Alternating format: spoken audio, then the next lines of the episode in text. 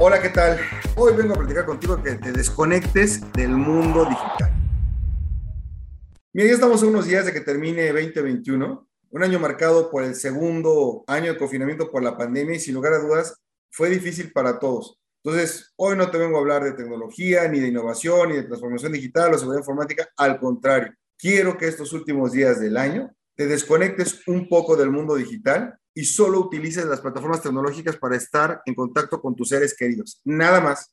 Durante este año, la verdad es que pasamos muchas horas en redes sociales, en servicios de streaming, en herramientas que nos permitieron trabajar o estudiar desde casa. Y sí, es muy cierto que si bien todas estas herramientas no hubieran estado ahí, hubiera sido muy difícil seguir adelante. Pero también es cierto que sí necesitamos alejarnos un poco de tantas pantallas brillantes. Y si buscas un poco de diversión, también olvídate de, de, ver Netflix, escoge un buen libro, busca un nuevo hobby, ¿no? En el mundo análogo, vete a hacer ejercicio, juega algún juego de mesa con tu familia, toma una libreta y escribe un poco. Y si te es posible, trata de estar en contacto con la naturaleza, yo te lo recomiendo. Mira, que este fin de año, mejor no mandes un mensaje de WhatsApp, para estar enviando este, felicitaciones, mejor toma el teléfono, márcale a ese amigo o a ese familiar que no has visto en mucho tiempo, tómate el tiempo para tener una videoconferencia y disfrutar momentos juntos. Para eso se utiliza, ¿ok?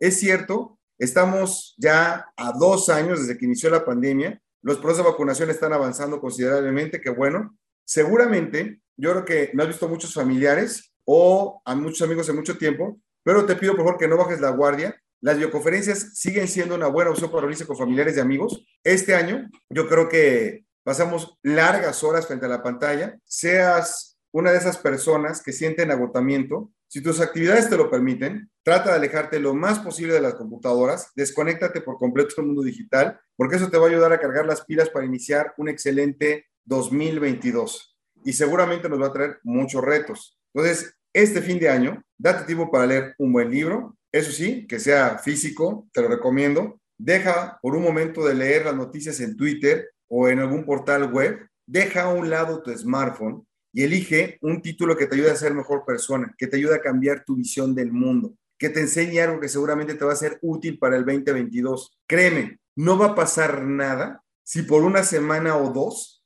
no estás al pendiente de todo lo que pasa en el mundo o no publicas nada en tus redes sociales. Las noticias y tus redes sociales van a estar ahí cuando te pongas al corriente y cuando regreses en unas semanas. De mi parte, yo les agradezco muchísimo por haberme dado la oportunidad de escucharme semana a semana a cada uno de ustedes, el, el poderles hablar de temas que realmente a mí me apasionan. Recuerden, por favor, desconectense un poquito en estos días, disfruten mucho las fiestas de fin de año y sobre todo cuídense mucho. Ya habrá tiempo para reunirnos todos nuevamente.